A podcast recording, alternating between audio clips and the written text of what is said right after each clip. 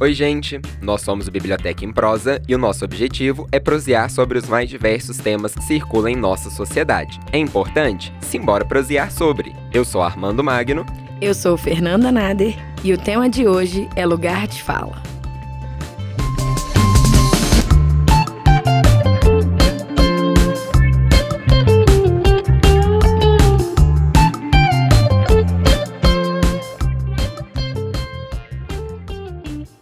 Internet, o conceito de lugar de fala é comumente usado. Mas será que ele é de fato compreendido? Em 2018, a youtuber Kéfera, no programa Encontro, disse a um rapaz participante que ele não tinha lugar de fala para opinar sobre um assunto. O lugar de fala, portanto, impede as pessoas de expressar opinião? Na verdade, é o contrário. Esse lugar evidencia que as pessoas falam de espaços diferentes, portanto, têm legitimidades diferentes para seus discursos. Nas últimas décadas, diferentes grupos sociais emergiram com pautas próprias em torno das vivências e opressões que sofrem. Com isso, delimitar esses espaços se tornou não apenas uma forma de se agrupar e se reconhecer, mas também combater as violências. Com isso, esse termo ganhou mais destaque. Diante disso, falar sobre esse conceito torna-se importantíssimo para acompanhar os debates atuais.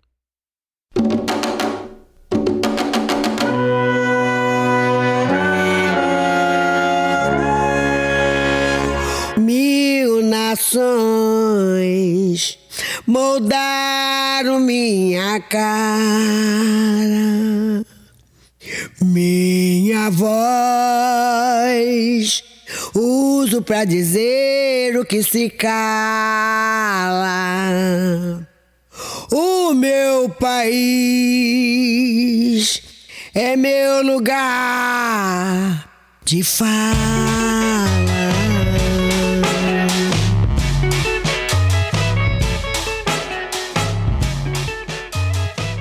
Bom, ô Fernanda, sabe o que, que eu vejo nesses debates que circulam por aí, né? Que sobre a ideia de lugar de fala? Que muita gente ouviu falar desse conceito e começa a usar mesmo sem ter a dimensão dele. Então é muito comum, eu vejo até com alguns alunos, mas eu vejo principalmente em redes sociais a ideia: você não pode falar disso, não, que você não é mulher, ou então você não pertence aos LGBTs, ou você não é negro. Como que vai falar de racismo? Então, quem é você para falar sobre racismo? E acaba que muitas pessoas se sentem desqualificadas para poder argumentar e se sentem atacadas pessoalmente, inclusive, também sobre isso. E aí, o que, que eu vejo, né? Será que isso alimenta o debate? Será que, principalmente, isso é a ideia de lugar de fala? É, na verdade, é, existem duas questões sobre o que você falou que são interessantes. A primeira delas é que essas pessoas que vão cercear o direito das outras de falar são pessoas que é, aplicam o conceito, na verdade, aplicam o contrário do conceito de lugar de fala.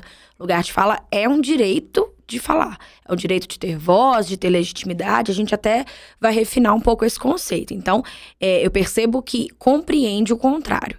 É, sobre sua fala, é, as pessoas se sentem incomodadas quando ouvem que não podem falar sobre isso ou sobre aquilo. Isso também vem de uma noção de espaço. É, quem são as pessoas que, que dizem quem pode ou não falar? Dentro dessa perspectiva, né? Vamos pensar. Você tem um caso de um homem que vai entrar em um debate sobre aborto, ou sobre né, direito reprodutivo, ou sobre qualquer coisa que tenha a ver com o universo da mulher. Esse homem, ao opinar, ele escuta que ele não tem direito de falar sobre isso, porque ele não tem lugar de fala. De onde vem esse incômodo? Para mim, esse incômodo vem do fato de que, por ser homem, ele nunca teve o seu direito de fala contestado. Ele sempre se sentiu à vontade, ele sempre teve espaços para opinar sobre qualquer coisa. Se de repente ele recebe esse limite, esse limite é incômodo. Né? É, e nisso eu não estou defendendo que lugar de fala tem a ver com cerceamento de fala, de pensamento, de expressão. Eu só estou dizendo que o incômodo vem justamente por questão de. Por, pelo conceito de lugar social, pelos direitos. Por que, que eu acho importante a gente tentar refinar, definir esse conceito? Porque é o seguinte. Se a gente pega o Congresso brasileiro atual, ele tem uma maioria esmagadora de homens. Tem alguns dados que já apontaram que nas últimas eleições, nos últimos congressos que a gente elegeu, a gente tem uma representação feminina, feminina tão baixa que às vezes a gente é colocado abaixo de países como a Arábia Saudita cujo direito à direção veio só no ano passado para as mulheres, 2018. Então, vamos tentar analisar historicamente o que, que é a produção mesmo e de onde que vieram com essa ideia de lugar de fala que não tem uma origem tão clara. Alguns apontam, né, livros ali sobre o feminismo, principalmente na década de 80, quando ele fala de um tal de Woman's Standpoint of View, como se fosse o lugar de onde a mulher fala. Mas eu quero voltar mais um pouquinho na história para a gente fazer uma história da história que acho que vai ajudar a compreender isso, Sim. ou seja, a história da produção historiográfica. Porque se a gente pega até os anos 60, existiam algumas vinculações teóricas que associavam muito a ideia de história a grandes homens, a grandes nomes. Então, aqueles que participaram da guerra, não soldados, né, mas os generais. Você tem aqueles que escreviam eram justamente homens brancos que ocupavam esses postos. Então, eles entendiam que história era um apanhado de datas, um apanhado de eventos, um apanhado de nomes, e aqueles que estão em batalhas ou na política eram justamente homens brancos. Se a gente pensa no caso brasileiro, por exemplo, negros ficaram excluídos do direito à política durante vários anos no Brasil. Se a gente pensa num caso europeu e boa parte da nossa história é vinculada a uma noção europeia ainda extremamente eurocêntrica, também é a produção muito masculina voltada para isso. E as mulheres não podiam nem votar até o século XX. Então você imagina o acúmulo de versões contadas por homens. Só que na década de 1960, eu consideraria esse um marco decisivo, começou a ter uma nova vinculação sobre o que é o fazer histórico, o que é contar as coisas, o que é analisar a sociedade. E alguns grupos que até então eram marginalizados começaram a vir à tona. Então eu quero marcar esse momento como para a gente pensar o que é lugar de fala, porque quem começou a ser estudado? Bruxas, mendigos, operários, mulheres de forma geral, homossexuais e grupos que até então eram marginalizados. Só que ao mesmo tempo, onde estava a produção desses grupos, onde estavam as representações deles para a gente poder trabalhar? Então é aí que começou a ir atrás.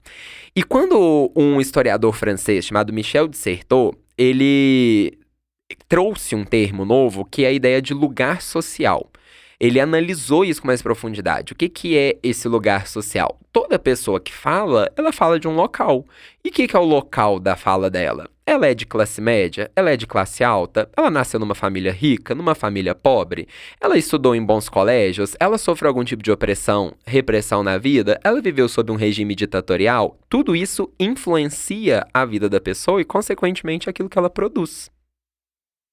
É, e esse lugar social, ele é o que determina isso que a gente está chamando de direito ou não de falar. É, na verdade, o lugar social está diretamente ligado à legitimidade dos discursos. Então pensa, se a história foi construída por homens brancos, a gente tem a versão dos homens brancos a respeito dos acontecimentos. Só aí a gente já tem o que a, a Chimamanda naquele TED, né, vai chamar de história única. É, mas mais do que isso, é, onde estão os negros para contar essa história? Os negros, ao tentar contar essa história, essas histórias, né, assim, bem plural mesmo, eles têm espaço. O que eles falam é visto, é, é, é entendido como, enfim, como uma versão, como correto. Eles ocupam lugares sociais que permitem que a voz deles seja de fato ouvida. E aí eu estou dando o exemplo dos negros para poder pensar uma construção de história e também dou o exemplo das mulheres. Tem um livro que chama é, Os Homens Explicam Tudo para Mim, da Rebecca Zolnitz, que é uma jornalista, feminista, estadunidense. E nesse livro há vários artigos sobre essa questão da mulher. Em um deles, cujo nome é uh, Os Homens Explicam Tudo para Mim, ela fala sobre a importância da credibilidade para a mulher. A importância que é a mulher ser acreditada. Então, por exemplo, quando a gente fala em casos de abuso sexual, em casos de assédio, em casos de estupro, é importante que a mulher seja acreditada para que providências sejam tomadas ou algo nesse sentido. Só que o que, que a gente percebe? Em vários dos contextos, a fala da mulher não é legitimada.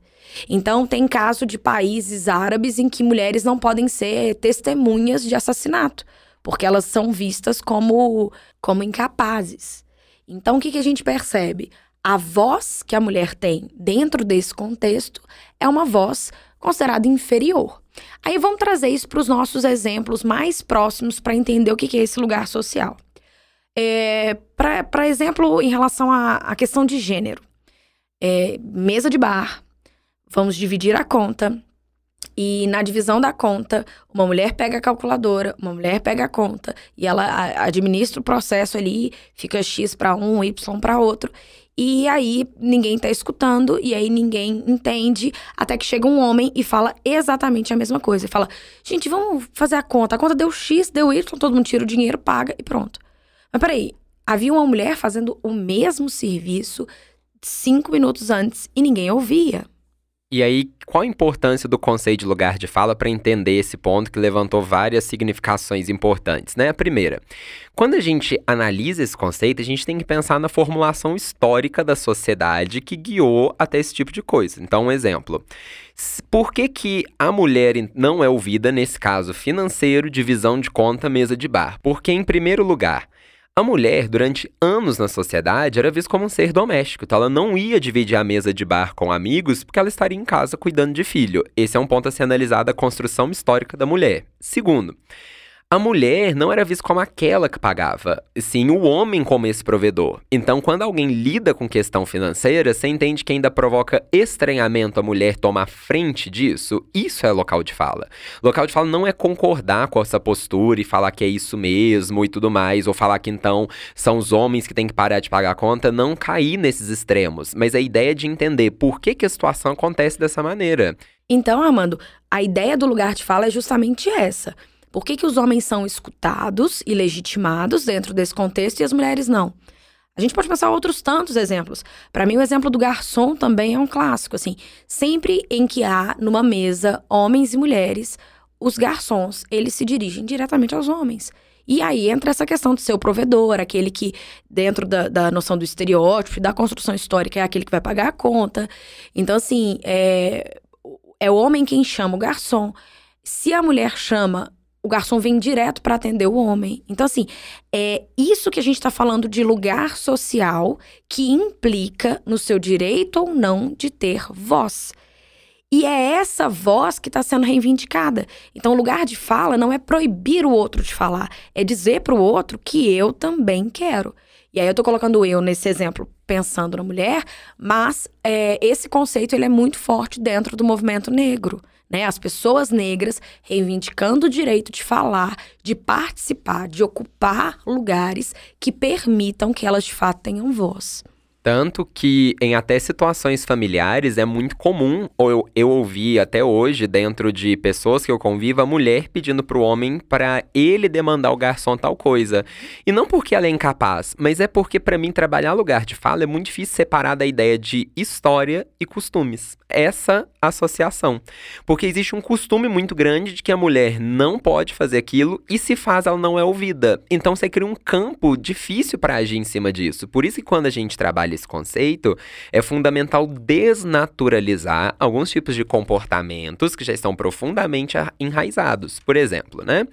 Por que, que a produção acadêmica, aí eu quero trazer para as universidades, de mulheres negras é pequena? Que a gente vai tentar analisar historicamente. É difícil não. Eu quero citar o livro da Djamila Ribeiro, que ele foi uma base importante teórica para nós dois, né? Pra gente Sim. fazer o podcast. E, inclusive, para sinalizar como contraste disso que a gente tá falando, como tem grupos reivindicando e mudando isso. Mas a ideia é a seguinte: não é legal colocar escalas de opressão, mas se a gente pegar salários, por exemplo, as mulheres negras estão embaixo dos homens negros, dos homens brancos e das mulheres brancas. Sim. Então é o grupo que está mais sujeito, por exemplo, a essa pressão salarial Em época de crise econômica, igual a gente vive no Brasil, sobretudo desde 2015, é o primeiro grupo a sofrer com desemprego e com a recessão. Então, esse grupo que sofre muitas vezes também relações de violência, esse grupo que está marginalizado, esse grupo está com também dificuldade de falar no ambiente acadêmico porque elas às vezes não entram. A gente no Brasil tem uma associação muito grande de desigualdade e raça. E raça no conceito social. Então, qual é a ideia de a importância de ver uma filósofa negra como a Djamila Ribeiro produzindo tal conhecimento. É quebrar essa associação que já é histórica no Brasil, é mostrar que tem coisas novas chegando. E quando ela fala desse lugar, o que, que é o local de fala nisso aí? É o posicionamento novo que ela está assumindo de uma mulher negra se engajando em algo que até então era raro. E isso causa um estranhamento e muitas vezes ela vai ser questionada em cima disso. Eu quero trazer um fato deste ano, a palestra que a Angela Davis deu aqui no Brasil, se não me engano foi em São Paulo. Angela Davis, vamos pensar, né? Dentro da ideia de raça, da ideia de classe, ela faz um livro genial e juntando com gênero. Ela vem dar uma palestra e parece que teve uma confusão com o Eduardo Suplicy ali que ele levantou e começou a falar, mas qual que é a oportunidade ou qual que é a frequência que nós vemos uma mulher negra dando uma palestra dessa magnitude? Sim. É algo tão raro que isso é entender o local de fala, como que ela quebra com o estigma de que mulheres negras não podem ocupar esse espaço. E se eu pego a produção acadêmica até hoje, ela ainda é muito restrita a esse grupo. É, eu tava é, lembrando aqui, Armando, de um trecho até do livro que da Djamila, na verdade, de uma citação que a Djamila usa, que é uma, uma citação da Simone de Beauvoir, né? Que é uma feminista branca. É, e aí ela vai, vai definir o feminino, a mulher, a gente comentou sobre isso no episódio Sexo e Gênero, mas ela coloca a mulher como sendo o outro. A mulher é sempre vista como sendo o diferente, né? É, então, a, todas as definições e concepções de mulher são feitas a partir daquilo que é visto como prototípico, que é o homem. Tá. Então você tem a mulher é o outro. A Grada Quilomba, que é uma uma pensadora negra mencionada no livro de, da Djamila, ela fala: se a mulher é o outro, a mulher negra é o outro do outro. Então ela reivindica, inclusive, que no movimento feminista as mulheres negras encontram dificuldades para ter espaço, para ter legitimidade. E aí pensa, se num movimento de mulheres, né, é, a, os espaços para as pessoas negras são limitados, imagina se a gente ampliar isso para a nossa sociedade, pensando no macro. E até para poder pensar ainda sobre o livro da Djamila, ela coloca inúmeras referências de mulheres negras. Então a gente tem a Grada Quilomba, tem a Sueli Carneiro, tem outros nomes muito fortes. Eu tô tentando lembrar de uma que tem um livro muito legal sobre educar para transgredir, que é Bell Hooks, lembrei. Então, tem várias citações de mulheres negras que produzem e vários desses nomes é, as pessoas comumente não ouvem falar porque são mulheres que não encontram espaço para publicação, para participar dessa produção de conhecimento. Isso vem do que você falou, né? Que é a respeito de, do, do, lugar histórico que essas pessoas ocupam. Então, por exemplo, as mulheres negras são maioria no serviço doméstico, é, ainda sofrem bastante com violência, com feminicídio e tudo mais. Então elas encontram todas essas dificuldades para chegar à academia. Quando chegam à academia, encontram outras tantas dificuldades porque não tem a voz legitimada, não tem a voz aceita. É como se as produções dessas pessoas não fossem tão críveis ou tão boas do quanto as outras, né? Eu lembro que você citou os perigos de uma história única da Chimamanda Adichie, que é a palestra do TED Talk lá que ela conferiu. E uma coisa que me vem à mente é porque justamente relacionar esse local de fala é como os estereótipos ajudam a consolidar esse, essa delimitação de espaço de quem pode ocupar uma coisa ou não. Como eu disse anteriormente, se o espaço acadêmico é muito restrito para as pessoas negras, então vamos pensar o seguinte: quando a gente vê mulheres negras, eu acho difícil sair de trabalhar esse conceito sem trabalhar raça, sem trabalhar classe, sem trabalhar gênero, que é o seguinte: a gente está acostumado a vê-las em quais posições sociais? A gente está acostumado a vê-las, você acabou de citar, no serviço doméstico Sim. e em várias outras por aí.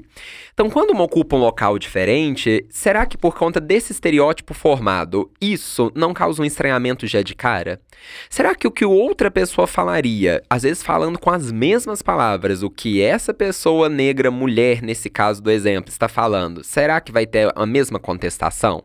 Será que vai sofrer o mesmo, a mesma crítica? Será que vai ser rebatido imediatamente? Eu tenho um exemplo super bom que não tem a ver com academia, mas tem a ver com redes sociais a respeito de qual é o peso da fala de uma pessoa branca e o peso da fala de uma pessoa negra. Detalhe: o assunto é racismo. E, e, é bizarro a gente constatar que até quando falas, até quando se fala em racismo, a voz de uma pessoa branca tem, tem tido mais credibilidade. Os exemplos são. É, não sei se você vai lembrar, mas a Titi, filha do Bruno Aliás, eu não, eu não, não lembro o nome dela, mas eu sei quem é. É, então, é uma criança, filha do Bruno Gagliasso. Eu não sei falar o nome dele. Gagliasso. Gagliasso. E a da Giovanna Eubank. Eubank. Bom, enfim. É, essa criança, ela é uma criança negra. E no ano de 2018, ela vai sofrer vários ataques racistas. Então, foi publicada uma foto dela, essas fotinhas de criança mesmo. É, e aí, vários comentários é, com xingamentos do, enfim, horrorosos, como é, de fato racismo é, né? Mas enfim. Aí, a internet pegou esses comentários e começou a dizer o tanto que era absurdo. Nós somos todos iguais, a gente tem que respeitar. Respeitem, é uma criança, isso e aquilo. Eu lembro que tinha até uma socialite que estava lá no Canadá, que, é, enfim, não lembro o nome, mas que tinha feito um vídeo super feio falando. E todo mundo sendo extremamente empático com essa família, com essa criança, falando sobre igualdade, falando sobre amor, sobre os absurdos do racismo, de como é que ele segmenta a sociedade, não sei o quê. Então houve uma campanha em defesa da Titi. E aí você pensa, não, que incrível. É, mas aí vamos lembrar que a Titi é uma criança negra, é, cujos pais são brancos, né? Então, quando os atores vieram falar sobre, eles foram extremamente aplaudidos. Bom, no ano seguinte, isso 2017, no ano seguinte, no ano de 2018, a Thais Araújo, que é uma atriz negra, ela fez um, uma palestra no TED e nessa palestra ela falou sobre a criação de filhos e falou sobre as dificuldades de criar uma criança negra. Né? A Thais Araújo ela é casada com Lázaro Ramos, ambos negros, e filhos negros. E aí eu lembro que na fala dela, ela colocou as dificuldades da discriminação, de como é que ela tem que ensinar para o filho dela certas coisas. E aí eu percebo que ela reivindicando, né, a, a, mesma coisa que foi colocada pelos atores brancos, ela não teve o mesmo apoio. As pessoas ridicularizaram a palestra da Thaís. Disseram que ela era que ela estava se vitimizando, que era mimimi. Eu vi memes sendo feito que o que ela dizia era que a criança, que o filho dela na escola sofria é, racismo, ele era excluído pela, pelas demais crianças, ele era visto de forma diferente. E aí eu lembro de memes extremamente cruéis que colocavam essa criança e aí colocavam uma outra criança correndo e era todo mundo rindo disso. Então pensa, até para denunciar um caso de racismo, a voz do branco tem mais peso do que a voz do negro.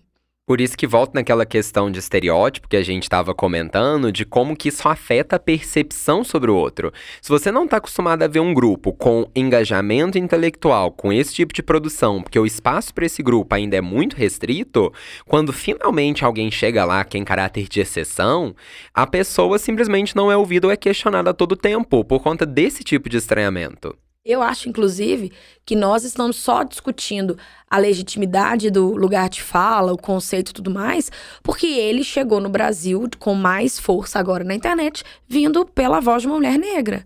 Né? Eu não vejo as pessoas dizendo que o que o Bourdieu. Aí coloca lá um conceito do Bourdieu de poder simbólico, falando isso é uma baboseira universitária. É, esse tipo de texto, quando a gente vê é, textos que vão de alguma forma contestar um sociólogo, um filósofo, homem branco, esses textos contestadores são com base em ciência. É, e aí, por que, que eu tô dando esse exemplo? Porque o cineasta Cacá Diegues, ele escreveu um texto sobre lugar de fala, dizendo que isso era uma bobagem universitária. A Djamila Ribeiro tem um texto que chama é, O Algoz Não Vai Mais Ter Razão, que é um artigo que ela escreveu para a Carta Capital, em que ela fala que é, primeiro, ela fala sobre desonestidade intelectual. Ela fala que se ela apresenta um conceito acadêmico para que ele seja contestado, é preciso usar o, o, a, o, mesmo processo de estudo e de ciência que ela usou.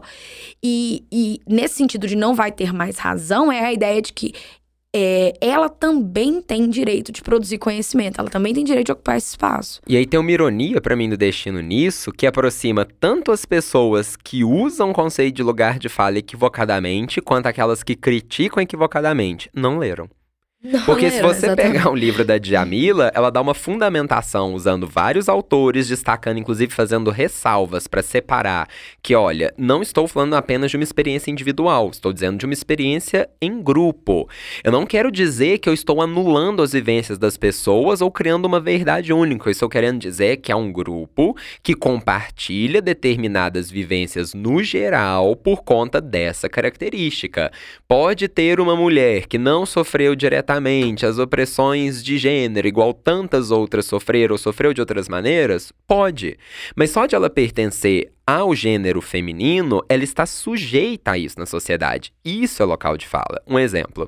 Quando eu entro no Uber, a minha única preocupação é se eu vou conseguir chegar no horário, se não vai dar volta e tudo mais. Eu não tenho preocupação se vai me olhar ou deixar de olhar, eu não tenho preocupação se vai tentar um abuso. Eu, não, eu sento no banco da frente ou de trás, eu sento no da frente, tá mais calor, quero aproveitar se tiver ar-condicionado.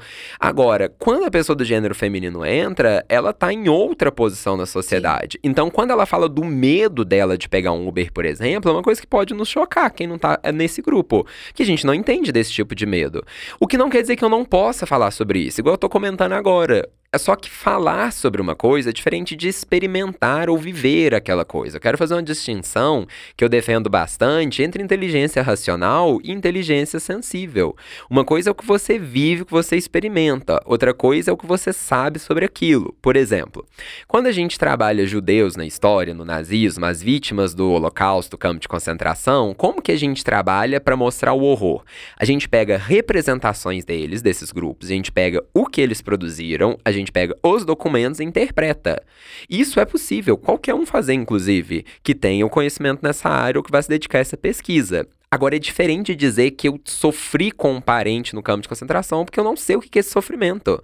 Eu não vivi, não tive nenhum parente, não conheço ninguém próximo que passou por essa experiência também. Então, eu não consigo falar dessa dor numa perspectiva pessoal. Eu posso trabalhar com a fala do outro. Essa é a separação, para mim, fundamental quando a gente E- analisa isso. E aí, com, com esse exemplo do- dos judeus, você falou sobre levantar né, documentos, textos, e a partir disso construir a ideia que você vai apresentar, né? Um professor de história apresentaria.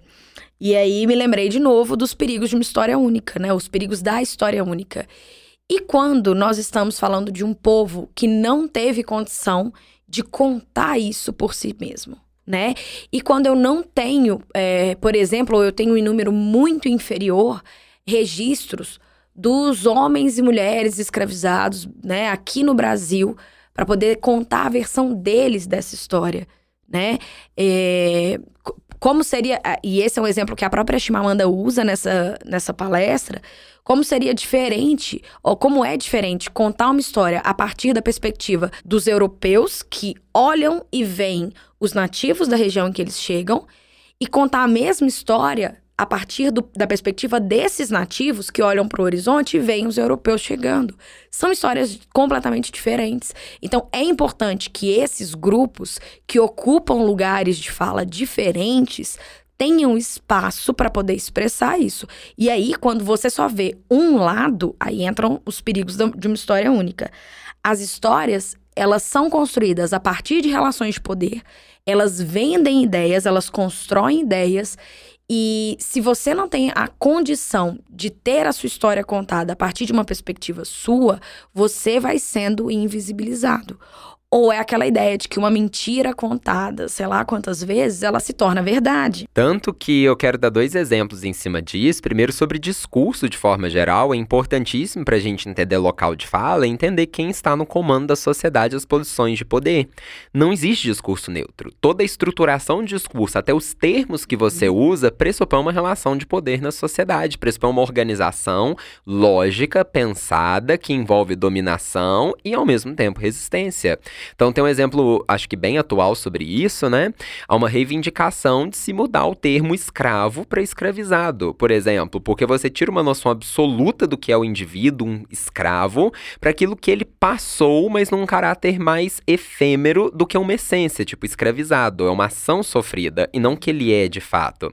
Tanto que é, um exemplo também que eu posso dar de ação para falar sobre a própria história ou trazer outros pontos de vista é sobre a história Geral da África, lançada pela Unesco em 2010, se não me engano, isso, 2010, e que desde a década de 1960 vem sendo uma pesquisa, vem sendo feita uma pesquisa gigantesca sobre isso, que é, se a gente está trabalhando tanto com africanos, mas sempre da perspectiva, seja aqui da América, seja da Europa, em como nós os vemos, por que a gente também não escuta a perspectiva de como eles os veem? E a própria Chimamanda, a gente está citando ela, mas também tem outros teóricos dentro da história geral da África que falam. Eu nunca fui africano até eu precisar ser africano, porque a Chimamanda comenta, né? As pessoas me perguntam o que é a África, embora eu não tenha noção do que ela é nigeriana, ela fala, eu não tenho noção do que acontece, por exemplo, na, na Namíbia. Mas eu precisei adotar uma identidade africana porque esse grupo simplesmente não era visto. E a partir disso, múltiplas vozes emergiram, como nesse volume, nesse trabalho gigantesco da história geral da África, para que a gente possa entender o outro, uma prática de alteridade, de fato. É, e também pensando nessa visão eurocêntrica das coisas, é, eu fico me perguntando como é que nós sabemos tanto sobre, e aí eu tô dando um outro exemplo, sobre os deuses nórdicos, os deuses romanos, os gregos. Como é que a gente sabe tanto de toda essa construção é, mitológica e tudo mais? E quando se trata de deuses africanos, as pessoas reduzem tudo a demônio e ponto. Então, por que que a religião ou as religiões, né, de matriz africana têm pouquíssimo espaço em detrimento de outras que têm mais espaço para poder ser discutida, para poder ser abordada, né, para poder é, é, para ter informações a respeito, para que a gente saia desse preconceito raso. Isso tem a ver com lugar social.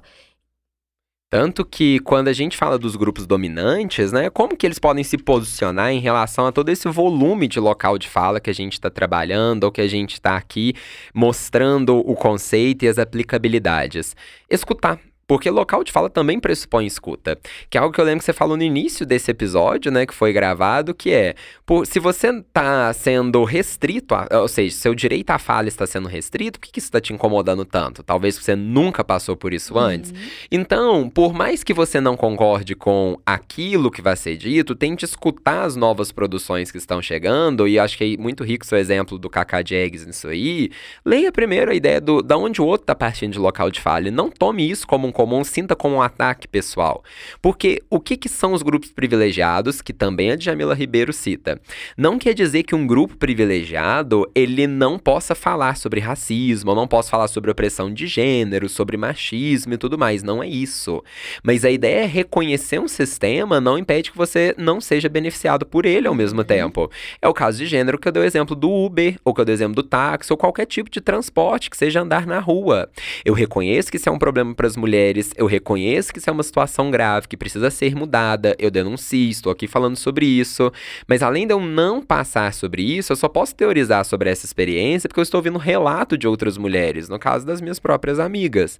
Então, qual que é a ideia por trás disso? Escuta. Se você está nesse grupo, escute o que os outros têm a dizer sim, também. Sim. E aí a ideia é que essas vozes consigam coexistir.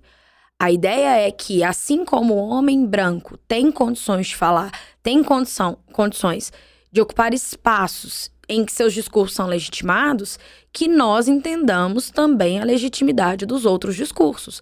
É por isso que quando a Angela Davis, no exemplo que, que foi dado, quando a Angela Davis, uma mulher negra, está falando, né, numa palestra com aquela magnitude toda, que ela seja respeitada, para que mais mulheres negras ocupem esse espaço. Então a ideia do lugar de fala é não é necessariamente cercear a fala de ninguém. Muito pelo contrário, é entender que há grupos que têm menos espaço para falar e que precisam por isso ser respeitados. Eu tenho uma teoria que eu vou expor aqui, mas eu confesso que eu preciso desenvolvê-la melhor. São pensamentos iniciais que me passam com base em algumas leituras, né? E uma ideia agora, antes de eu entrar nessa teoria, é o seguinte: sobre o exemplo que você comentou da Angela Davis, é quebrar o estereótipo. Quebrando o estereótipo, você consegue reconhecer uma pluralidade de espaços e posições que essas mulheres podem ocupar. Porque quando você pensa em, por exemplo, homens brancos, você os reconhece desde um gari até um alto executivo. Ou seja, não há um estereótipo. Eles ocupam várias posições. Que o mesmo seja feito com os outros grupos também. E qual que é a teoria que eu tenho? Muitas reações de grupos dominantes a isso, elas vêm de um afronta aos próprios privilégios que estão estabelecidos, que são confortáveis e que muitos não estão vendo, vislumbrando uma possibilidade de perdê-los. Porque quando a gente está numa prática democrática, a gente tem que ceder. Alguém tem que perder em algum momento. E quando eu falo perder, não necessariamente que você vai ser completamente derrotado e vai ficar na sarjeta, não é isso. Mas você tem que abrir um pouco de espaço e ceder lugar ao mesmo tempo. E aí, a partir desse momento, será que não seria será que não poderia ser também uma reação inconsciente a esses processos se deslocar como aquele que tem o poder para de, perder essa posição única estabelecida para ser apenas mais um com algum tipo de fala na sociedade, eu acho que isso causa um incômodo. Ainda inconsciente, essa é a minha teoria, eu confesso para desenvolver um pouco mais, mas é. Mas, mas ela faz sentido. É a ideia de que, pensa, sei lá, os homens é, como sendo. É, é pensando na questão de gênero como exemplo, acostumados a falar sobre tudo, a, a, ter o seu, a sua fala sempre escutada, sempre ouvida, é a voz mais alta, e aí de repente ele percebe que tem uma voz que tá tão alta quanto a dele. Ele vai pensar, mas peraí, não é assim. E aí de repente essa voz fala, dá licença, que eu gostaria de falar. E ele fala, mas meu Deus, como assim você gostaria de falar? E aí vem toda essa, essa reação de que é uma bobagem, de que não existe, de que isso, de que aquilo. E eu quero deixar muito claro que o guia, ou melhor, a guia no sentido teórico para eu formular essa teoria é a Jamila Ribeiro, uma militante, mulher, negra, feminista, cuja obra Lugar de Fala, o que é Lugar de Fala na verdade, ajudou eu, a me ajudou, né, a construir esse tipo de pensamento. Então, ela é meu guia teórico nisso aí. E aí é interessante a gente pensar que estamos falando de lugar de fala e aí para para até encerrar nossa discussão, quero colocar uma coisa que é a seguinte: precisamos aprender a reconhecer a legitimidade da fala do outro e sobre os mais diversos assuntos. Então, é importante que os negros tenham condição de falar sobre a história dos negros no Brasil, dos negros nos países africanos e tudo mais. Mas é importante que essas pessoas, e aí eu falo negros e negras, tá? É, mas é importante que essas pessoas tenham condição de falar sobre qualquer coisa. Então, que a gente fale sobre, sei lá, sobre música e que uma pessoa negra ocupe um espaço em que possa discutir sobre música e sobre qualquer música. Que a gente fale sobre celular e que uma pessoa negra fale sobre celular. E o mesmo vale para a mulher. A mulher, quando reivindica espaço, ela não quer só falar sobre direitos da mulher, sobre o universo da mulher, ela quer falar sobre absolutamente tudo. Ela quer, por exemplo, conseguir falar num debate, né, ou numa entrevista, pior que não era nem debate, numa entrevista sem ser interrompida, sei lá quantas vezes. Ela quer ter o direito de participar. Então, é, tanto falei para é, pessoas negras, falei para mulheres, pensando em minorias, tá? Então, que a produção LGBT também tenha espaço, mulheres travestis que tenham condição de produzir conteúdo e que tenham condição de falar sobre ele, mas falar no sentido legítimo.